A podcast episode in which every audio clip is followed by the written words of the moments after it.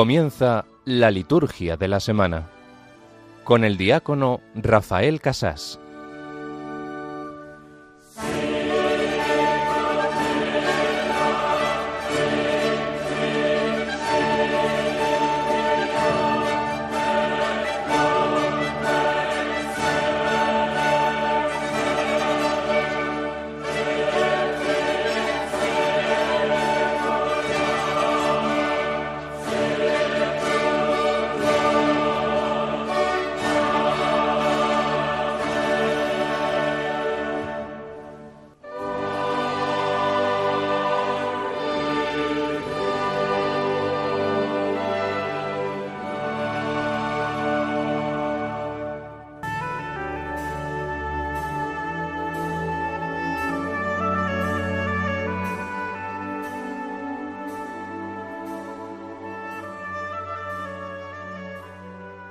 Oh Dios, que en la humillación de tu Hijo levantaste a la humanidad caída, concede a tus fieles una santa alegría, para que disfruten del gozo eterno los que liberaste de la esclavitud del pecado.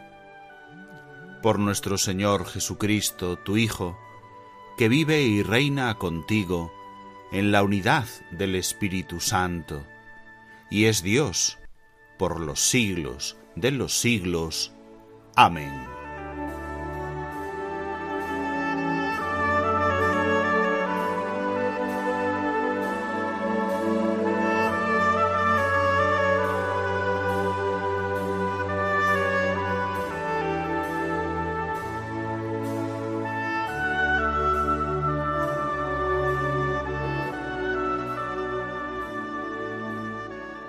La santa alegría y el gozo eterno.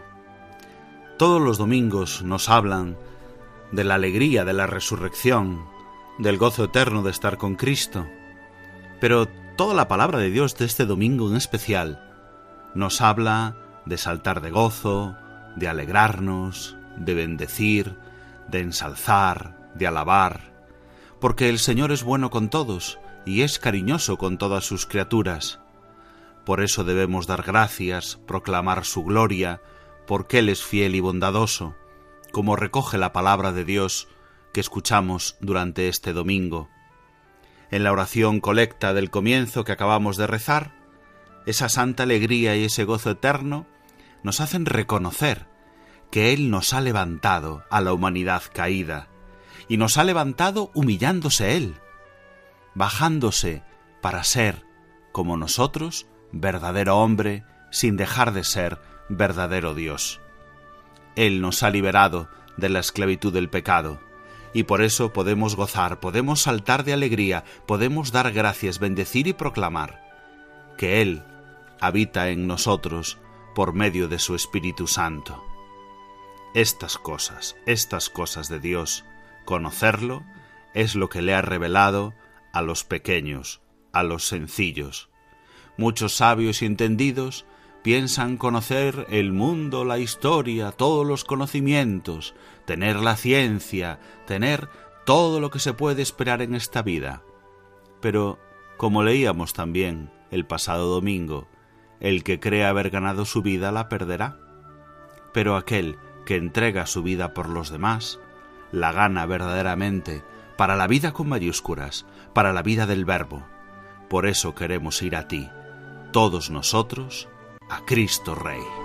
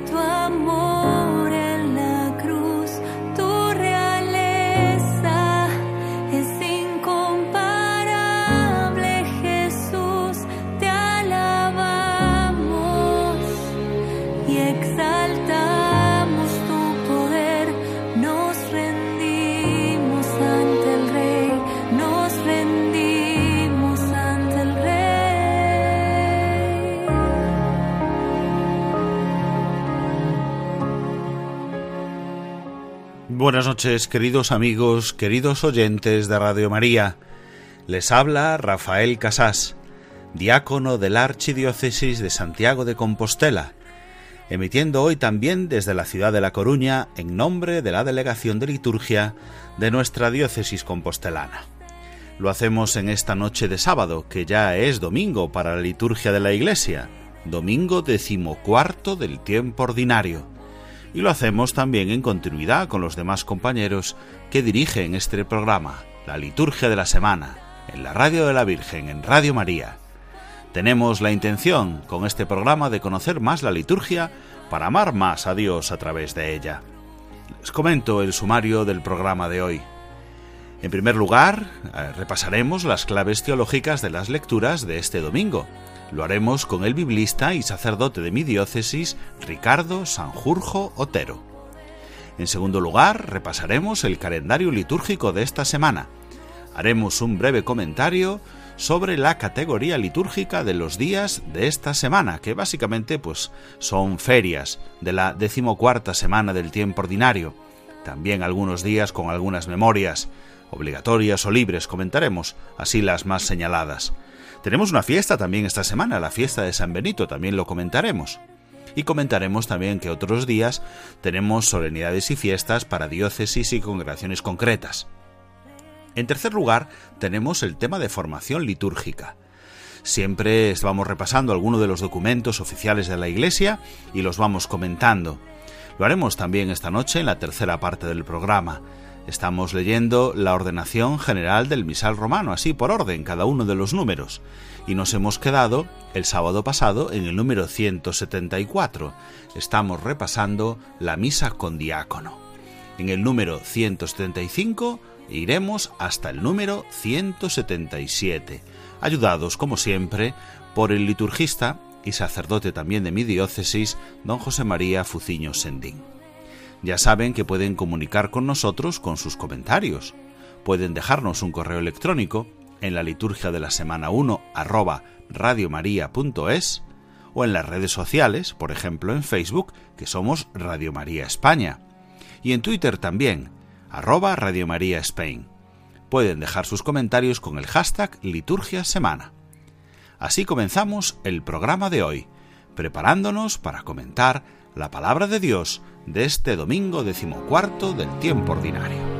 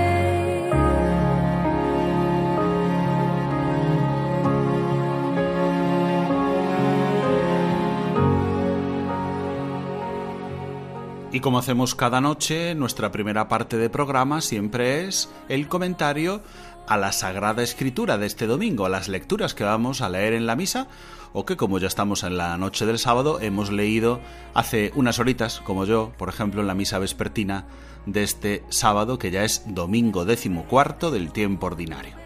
Para ello tenemos una vez más con nosotros aquí en el estudio a Ricardo Sanjurjo Otero, sacerdote de la Archidiócesis de Santiago de Compostela y especialista en Sagrada Escritura. Buenas noches, Ricardo. Muy buenas noches, Rafa, ¿qué tal? Pues aquí comentando la palabra de Dios, ¿qué nos vas a comentar de este domingo? ¿Qué tenemos por delante? Pues fíjate, en la primera lectura vamos a leer un fragmento de la profecía de Zacarías, concretamente Zacarías 9, los versículos 9 y 10, que es una de las profecías más importantes mm, referidas a Jesús en el Antiguo Testamento y que de hecho los evangelistas ven cumplida y la mencionan de forma explícita en, algún caso eh, la ven cumplida en la entrada de Jesús en Jerusalén. Eh, y es muy interesante porque tenemos que darnos cuenta que, los evangelistas escriben, eh, en, sobre todo Marcos, escriben en un contexto bastante conflictivo, ¿no? Eh, Marcos está escribiendo, pues si no es durante, es en el estertor de la guerra judía.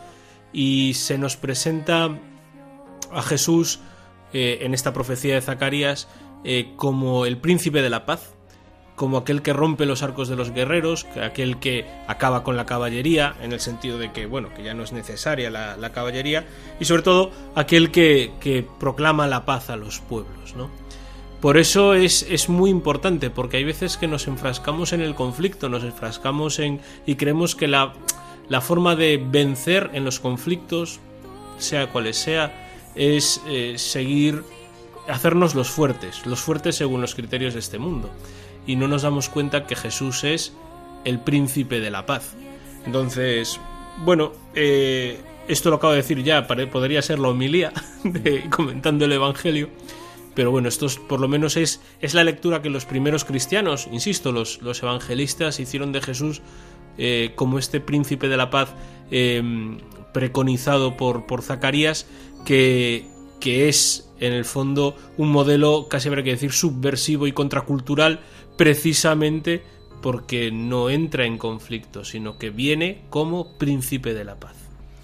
Y este príncipe de la paz es verdaderamente nuestro rey, pero no un rey que nos hace la guerra, sino que nos hace la paz. Es muy parecido a lo que nos dice el Salmo, ¿no? Exactamente, porque vamos a decir, vamos a bendecir el nombre del Señor en este domingo, bendeciré tu nombre por siempre, Dios mío, mi rey, pero lo bendecimos porque es, porque es bondadoso, porque es fiel, porque tiene palabra, no porque, no porque viene aquí a darnos collejas detrás de las orejas. Pues vamos, vamos a escuchar un poquito de este Salmo 144. Bendeciré tu nombre por siempre, Dios mío, mi Rey. Bendeciré tu nombre por siempre, Dios mío, mi Rey. Bendeciré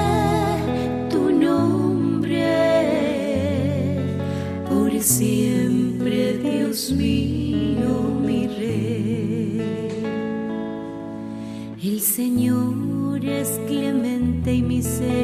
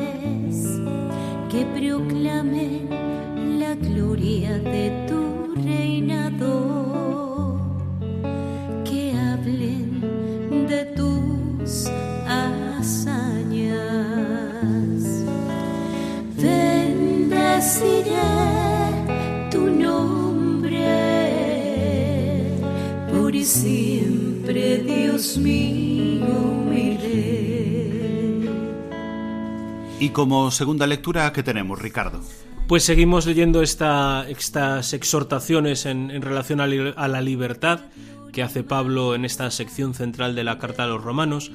Y después de hablar de cómo la muerte de Cristo es un don más abundante que nuestros pecados, que nuestros delitos, después de hablar cómo por el bautismo nosotros somos incorporados a esa victoria, faltaría una tercera dimensión que es la presencia del Espíritu en nuestras vidas.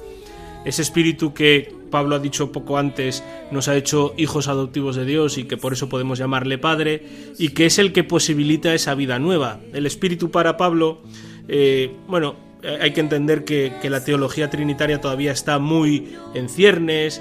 El espíritu para Pablo es principalmente, o así parece entenderse de sus cartas, la presencia, esa presencia mística, esa presencia nueva de Jesús en medio del, en el medio del pueblo y que es continuación también de la, de la acción de Dios. Y que ese espíritu que habita en nosotros, Jesús que habita en nosotros, es el que nos capacita para tener una vida que va más allá de los impulsos de la carne de esos impulsos que, que, en una teología como la Paulina la carne significa pues aquello que de alguna forma nos opone a Dios, nosotros ya utilizando a lo mejor los términos de la teología medieval eh, le llamaríamos concupiscencia por, acaso, por aquello de, recuperar la dimensión corporal tan importante en nuestra fe, así lo, lo, nos lo enseñaba y nos lo recordaba insistentemente el Papa San Juan Pablo II ¿no? en su teología del cuerpo. Entonces, a veces cuando escuchamos a Pablo o escuchamos a Juan hablar de la carne o hablar del mundo, podemos tener una visión dualista un poco chunga. Eh, cuando Pablo habla de carne, habla de estos deseos, de la concupiscencia, ¿no? Y cómo es precisamente el espíritu el que nos invita a, a superar esa concupiscencia. Muy bien, pues vamos a pasar ahora al Evangelio, como hacemos siempre, a través del aleluya.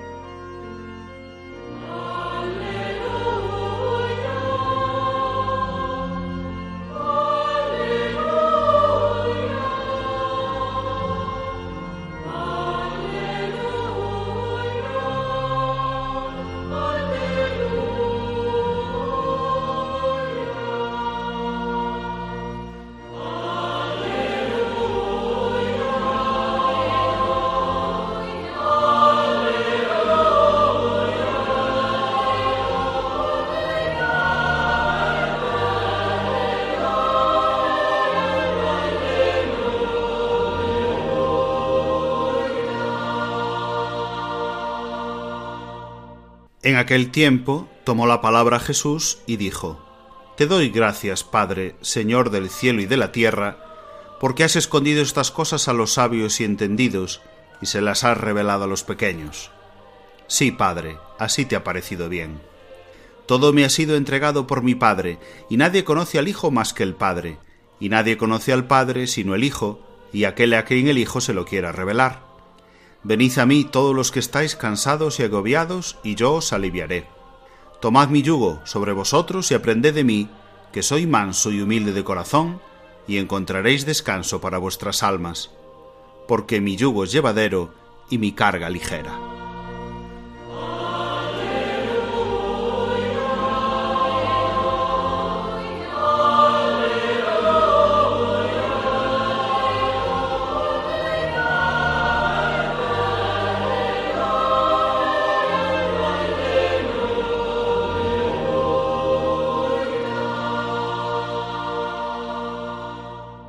Decía San Francisco de Sales que la mansedumbre es la simpatía afable para con todos en las condiciones particulares, las debilidades y las necesidades cotidianas de cada cual. Eh, esta definición de la mansedumbre me parece que viene muy al caso con lo que escuchábamos hoy tanto en el Evangelio como en la primera lectura, porque acoger al otro eh, significa aceptarle tal cual es. Tal cual es, sobre todo, tal cual es a los, a los ojos de Dios. Es cierto que, que aceptar al otro no es aceptar su pecado. O no es aceptar, pues a veces, pues todos tenemos situaciones en nuestra vida que no son conformes al Evangelio.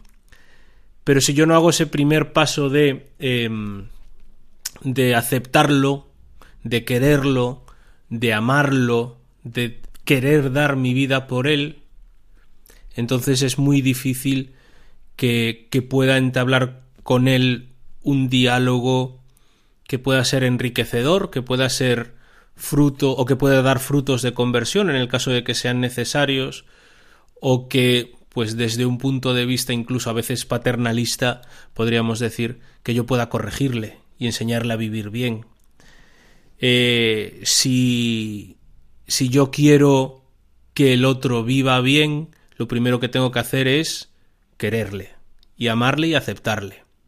Y una vez lo he hecho y lo ha acogido y le he demostrado que tiene un lugar en mi vida, un lugar importante en mi vida, entonces es cuando puedo cuando puedo ayudarle a caminar, si fuera necesario, en esa dirección en la que el Señor nos invita a caminar. Y eso es lo que nos habla hoy el de lo que nos habla hoy tanto el Evangelio como la primera lectura. Ese manso y humilde de corazón del que nos habla hoy el Señor quiere decir que el corazón de Cristo y el corazón de cada cristiano tiene que ser ese lugar del posible descanso del otro, donde no se sienta juzgado ni rechazado, sino sobre todo amado, y que por tanto pueda descansar en él, que no quiere decir que se le consienta al otro todo lo que está mal o lo que pueda estar mal en sus vidas. Y digo que esto es especialmente importante porque yo noto muchas veces, ¿no? que, que hemos estado entrando en una dialéctica social del enfrentamiento, del conflicto, de la batalla, que, que a veces confundimos la denuncia profética con, con la reproducción de discursos que, que, precisamente no reflejan estos valores de las que de, estos valores de los que nos hablaba hoy eh, tanto el Evangelio como la eh, primera lectura. El Señor viene como príncipe de la paz para romper los arcos, para acabar con los carros y los caballos, es decir, con los ejércitos, con la y viene para reconciliar y para, para establecer la paz. Por eso también eh, es importante lo que nos decía hoy eh, San Pablo en la, en la segunda lectura. Nos invitaba a una vida en el espíritu que va más allá de los impulsos de la carne. Es decir, en otras palabras, unas palabras que, a veces repetimos bastante, por lo menos en nuestro ámbito de la pastoral juvenil aquí en Santiago, nos invita a sujetar a la bestia. Esa bestia que, reacciona a veces violentamente con el que es diferente, con el que es distinto, ¿no? Vamos a pedirle, como decíamos la semana pasada, pues vamos a invitarle a nuestros oyentes de la liturgia de la semana aquí en Radio María a pedirle al Señor este corazón magnánimo, este corazón manso como el de Cristo, este corazón humilde, que hace que los otros puedan descansar en él y luego así poder emprender el camino de la conversión que por otra parte todos tenemos que emprender todos los días en nuestra vida. Agradecemos a Ricardo Sanjurjo Otero que nos ha comentado la palabra de Dios de este domingo. Así terminamos la primera parte de nuestro programa y pasamos al comentario de la categoría litúrgica.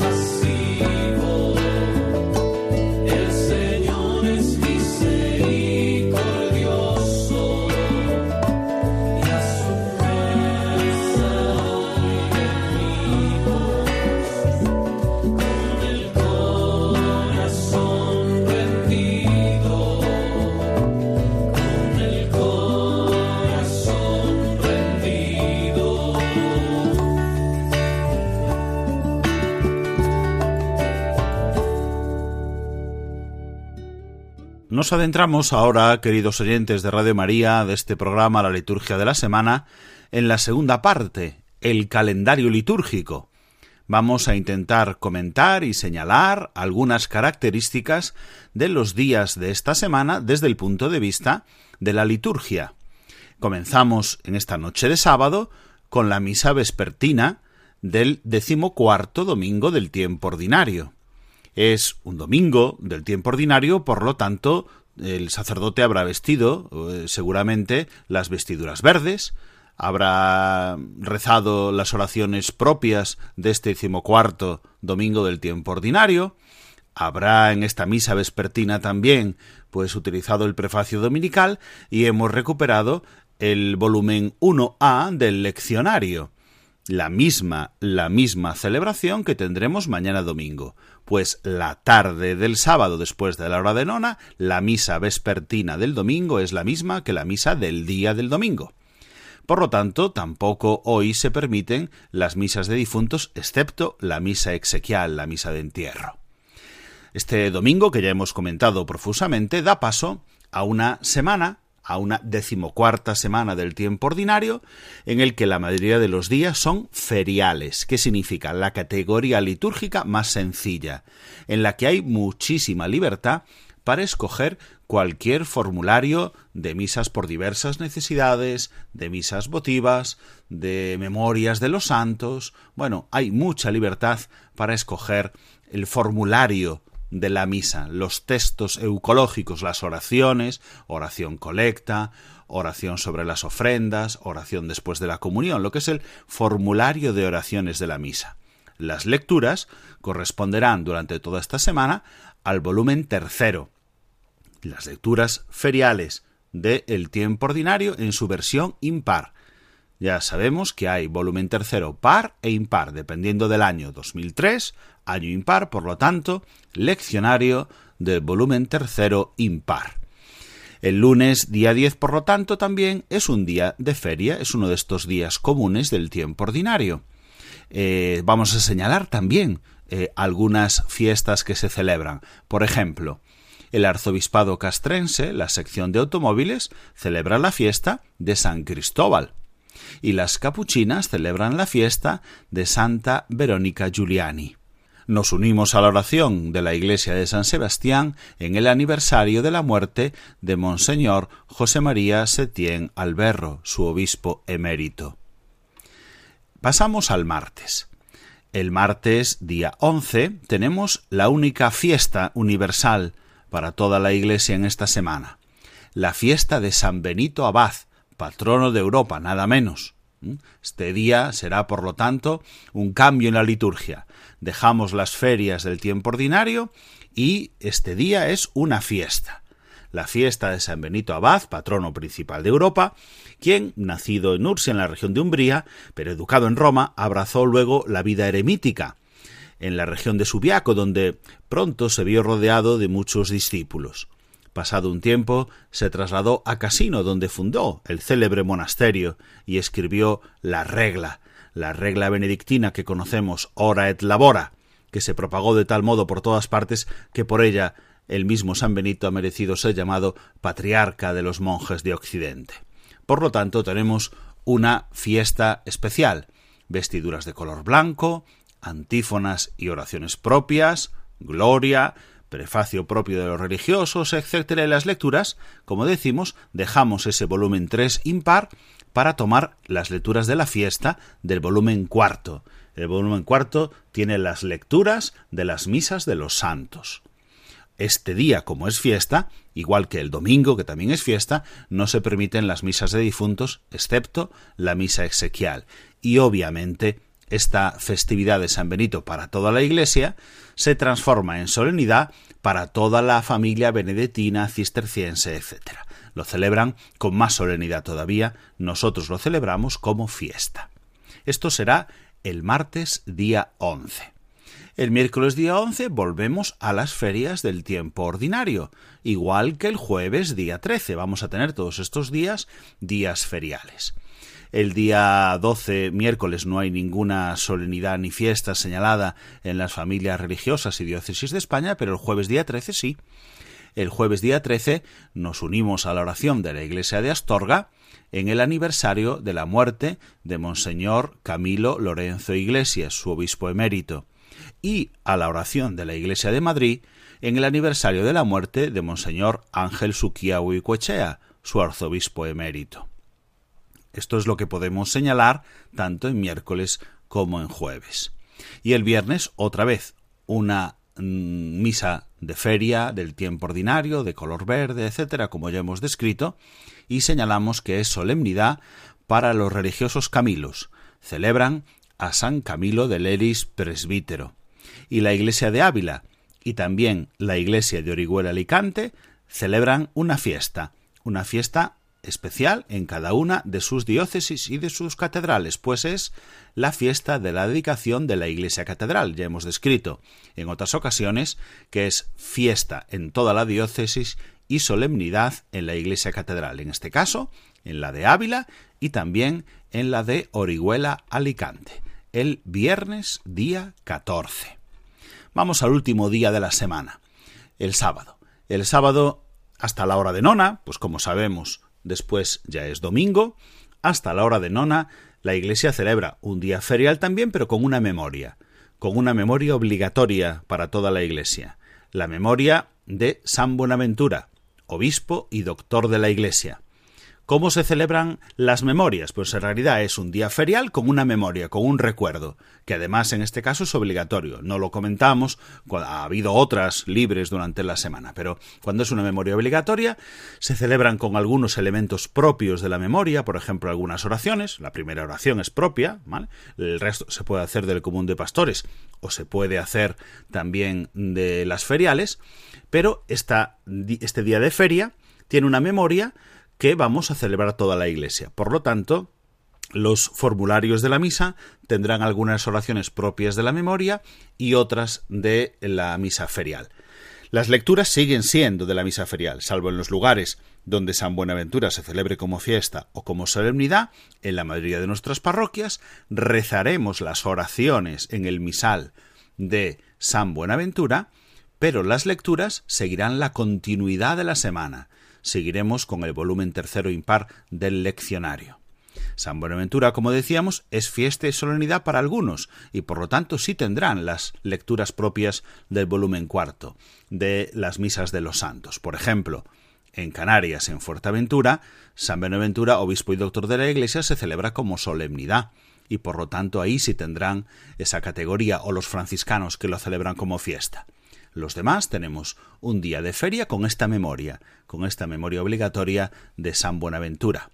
Además, este mismo día, 15 sábado, en Cuenca se recuerda el aniversario de la muerte de Monseñor José Guerra Campos, su obispo emérito.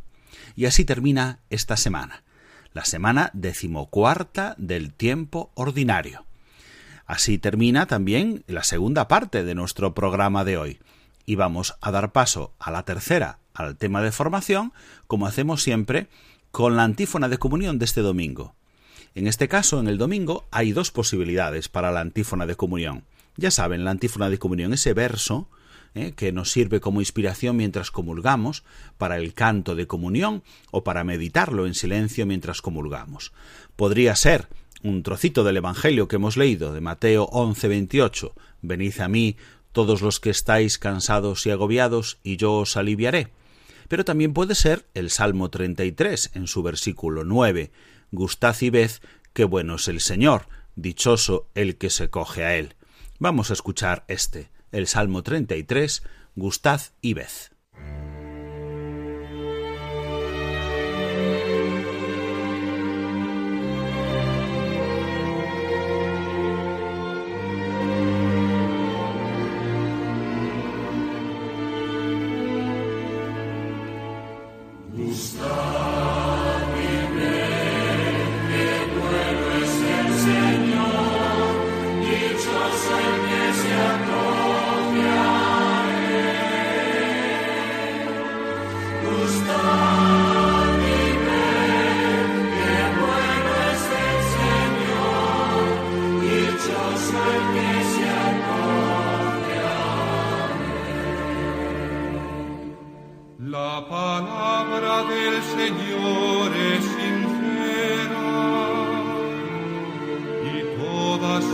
Acciones son leales. Él ama la justicia y el derecho y de su amor está llena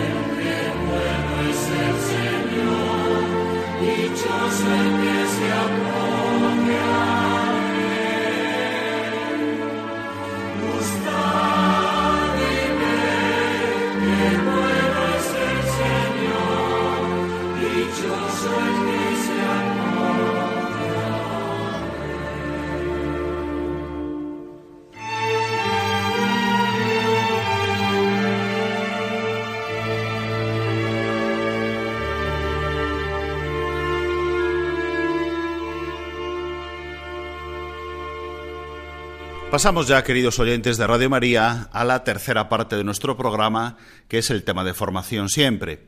Estamos leyendo la ordenación general del misal romano, ayudados todas estas noches de sábado por don José María Fuciño Sendín, abad presidente de la Real e Insigne Colegiata de Santa María del Campo de la Coruña, a quien saludamos ya.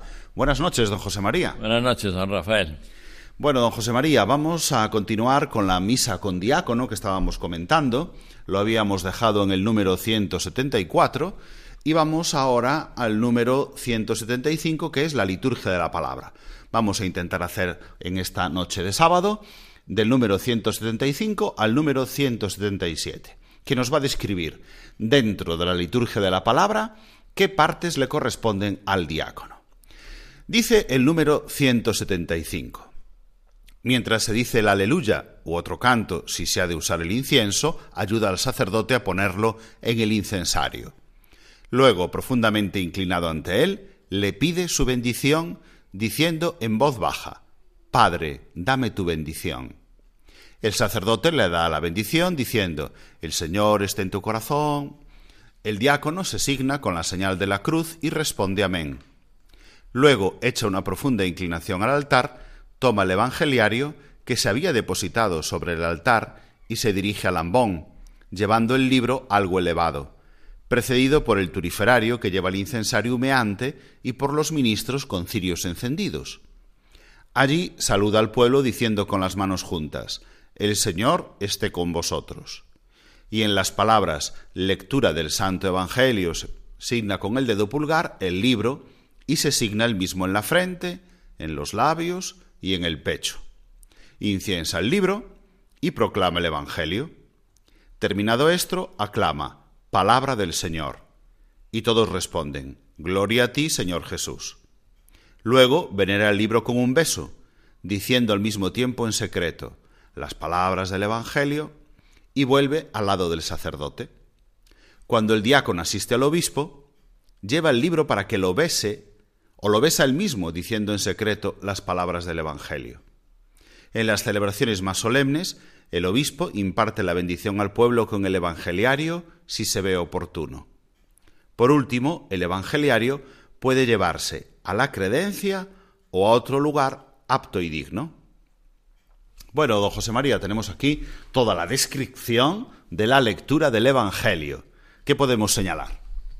Bien, el evangeliario permanece en el altar, Pero antes hay un rito previo para preparar la proclamación del Evangelio.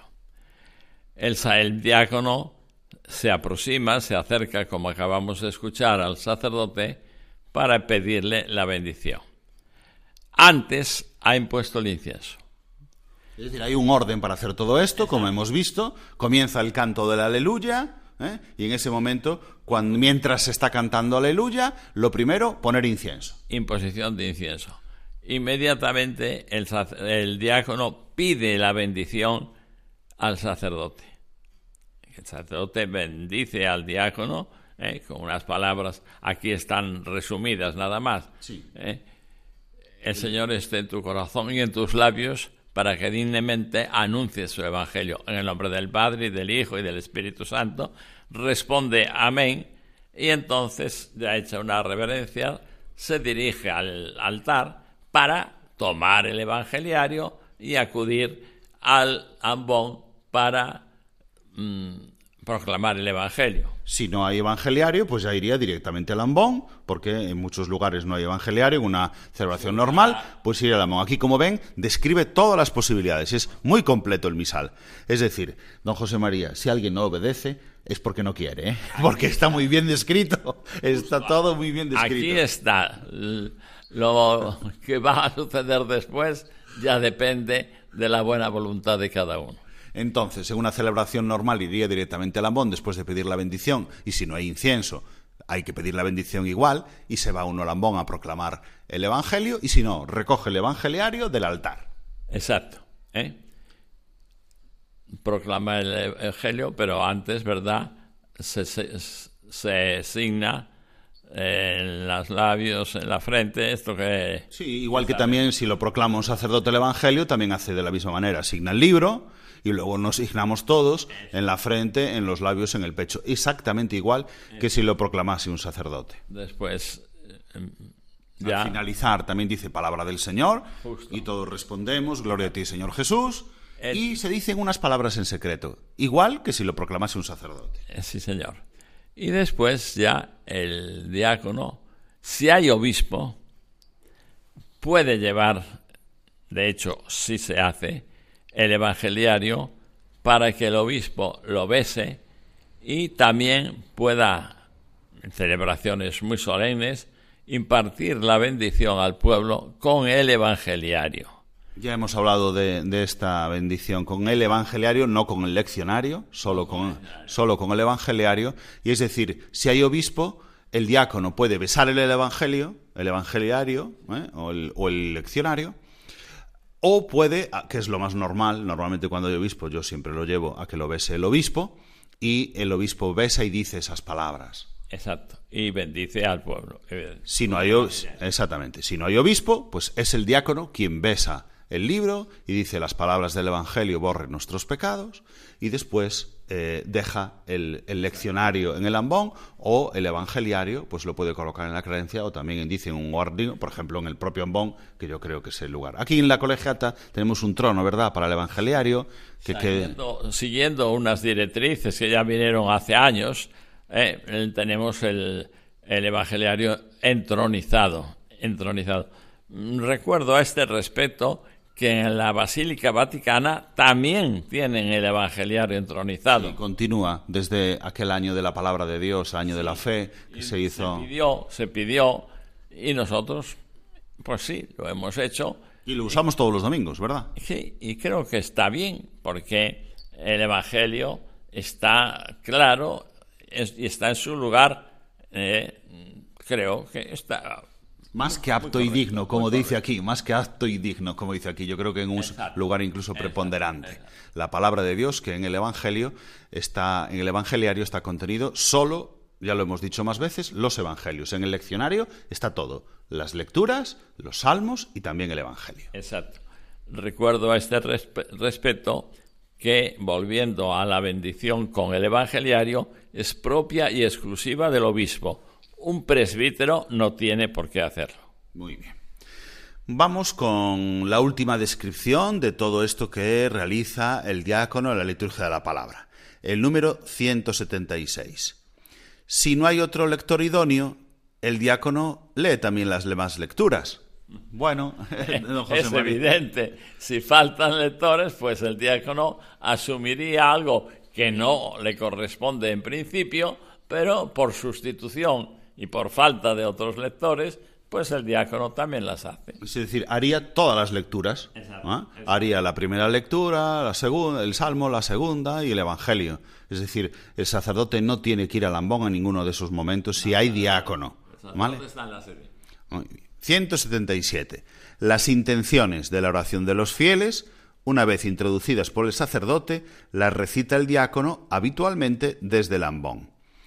Es decir, el sacerdote está en la sede, introduce la oración de los fieles y luego Y luego el diácono, desde el ambón, pues recita, enumera por qué se pide. Realmente la oración de los fieles, oración universal, es la contestación. Por ejemplo, pidamos por el Papa y decimos, te rogamos, óyenos, esta es la oración. La oración de los fieles. Exacto. Pero ¿por quién se pide? Eso lo enumera el diácono. Claro, porque el diácono digamos- indica por quién vamos a pedir. Y la comunidad pide con una fórmula, te rogamos, óyenos, Señor, escucha y ten piedad, la que sea. Pero esto conviene tenerlo muy en cuenta porque a veces, no sé si por ignorancia o por lo que sea, se llama a seglares que vayan desfilando yo llamo el desfile de moda, ¿verdad? Para ir repitiendo cada uno su petición. No, las peticiones las formula el diácono. Muy bien. Y después concluye el sacerdote con la oración, ¿eh? Eh, también desde la sede. Entonces empezaría en la sede, luego el diácono desde el ambón y termina el sacerdote desde la sede. Correcto, así es. Muy bien, hemos descrito, por lo tanto, en el día de hoy la eh, participación del diácono en la liturgia de la palabra. El próximo día, don José María, comentamos la liturgia eucarística, ¿de acuerdo? De acuerdo. Pues buenas noches, don José María. Una vez más, muchas gracias por habernos ayudado. Nos ha comentado la ordenación general del misal romano, don José María Fuciño Sendín, abraz presidente de la Real e Insigne Colegiata de Santa María del Campo de La Coruña.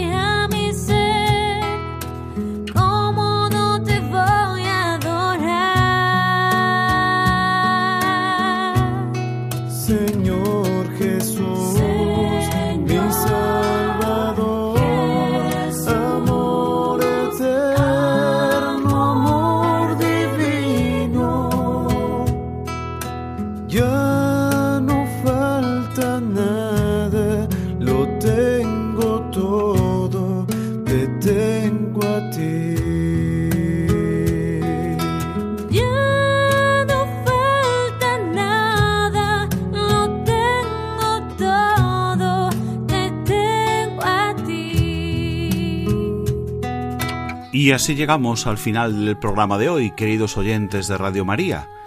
Hemos agotado ya el tiempo de la liturgia de la semana. Les damos las gracias por su atención y les anunciamos que volveremos el próximo sábado con otra edición de la liturgia de la semana en Radio María, la radio de la Virgen. Ahora les dejamos con los servicios informativos, con toda la autoridad de España, del mundo y de la Iglesia. Les abrazo en el Señor y les deseo un feliz domingo. Muchas gracias y buenas noches de parte de su amigo, el diácono Rafael Casas. Tú tan grande, yo pequeño, y te fijas en mí. ¿Cómo no te voy a adorar?